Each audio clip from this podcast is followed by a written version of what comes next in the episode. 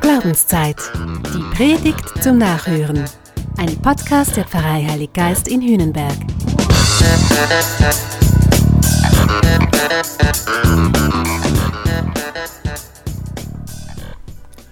Pünktchen und Anton. Sherlock Holmes und Dr. Watson. Tom Sawyer und Huckleberry Finn. Winnetou und Old Shatterhand. Asterix und Obelix. Artus und Lancelot. Robinson und Freitag. Harry Potter und Ron Wesley.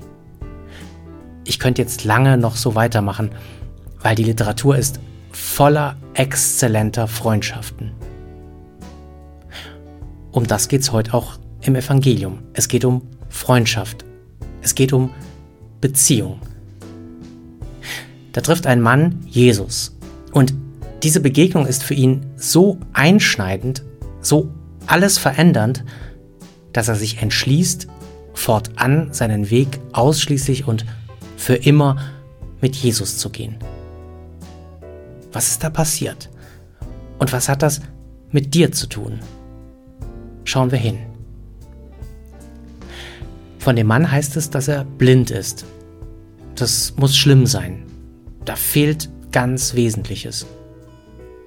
Wenn ich mir vorstelle, blind zu sein, ich hätte Mühe, Vertrauen ins Leben zu entwickeln.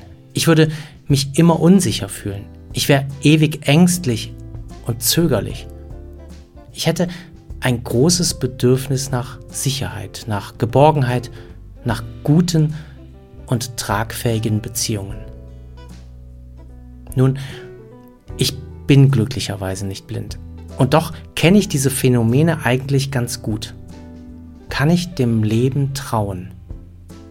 Ich meine, was macht es mit mir, wenn ich mit Krankheit, mit unheilbarer, was macht es mit mir, wenn ich mit dem Tod, mit Vergänglichkeit konfrontiert werde? Gerade der Herbst, der zeigt uns das ja jetzt ganz eindrücklich. Dass Leben Wandel ist. Werden und Vergehen. Die Tage werden kürzer, dafür werden die Schatten jetzt länger. Es wird dunkler. Und beinahe zwangsläufig wird wieder Rilke zitiert. Wer jetzt kein Haus hat, baut sich keines mehr. Wer jetzt allein ist, wird es lange bleiben. Ich bin so gefährdet. Mein Leben ist so zerbrechlich. Ich bin endlich. Und ich sehne mich nach Sicherheit, nach Geborgenheit. Auch ich bin in meinem Leben und ich bin in dieser Welt nichts anderes als der Mann im Evangelium. Ich bin ein blinder Bettler. Nun, der Blinde im Evangelium ist nicht so blind, als dass er nicht merken würde, da kommt Jesus und, und dieser Jesus, der ist meine große Chance. Sohn Davids, Jesus, hab Erbarmen mit mir.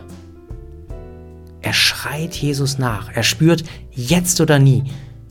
Und er lässt sich von nichts und niemand abbringen.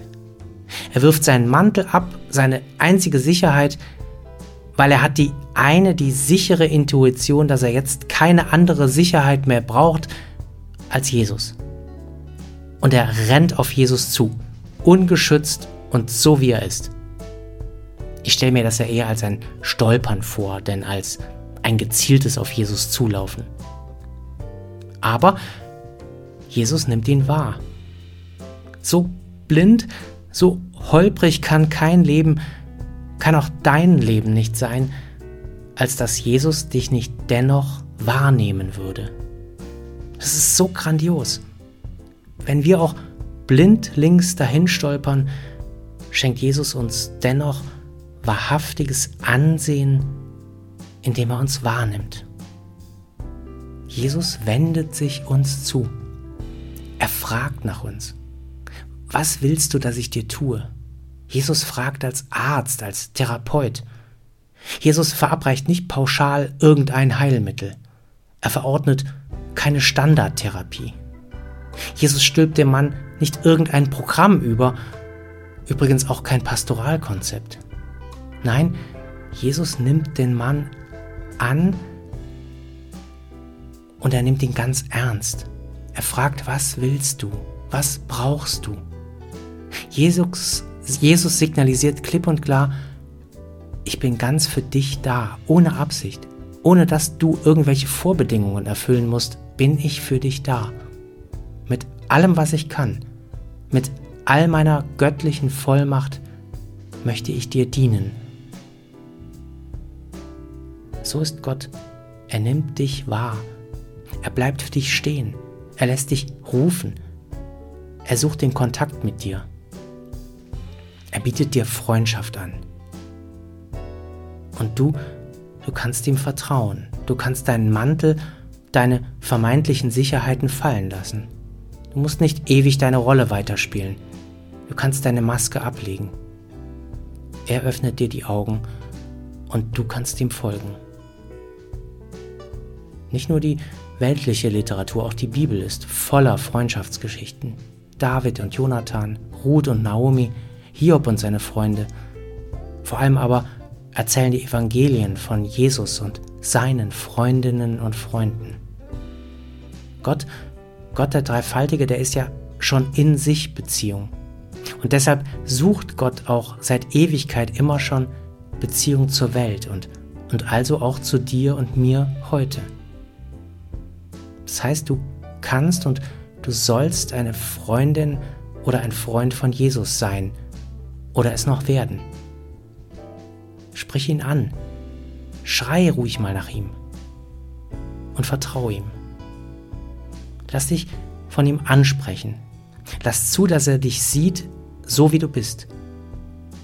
Dein Glaube und einzig und allein dein Glaube an Jesus, das ist die Macht und die Kraft, die dich retten wird.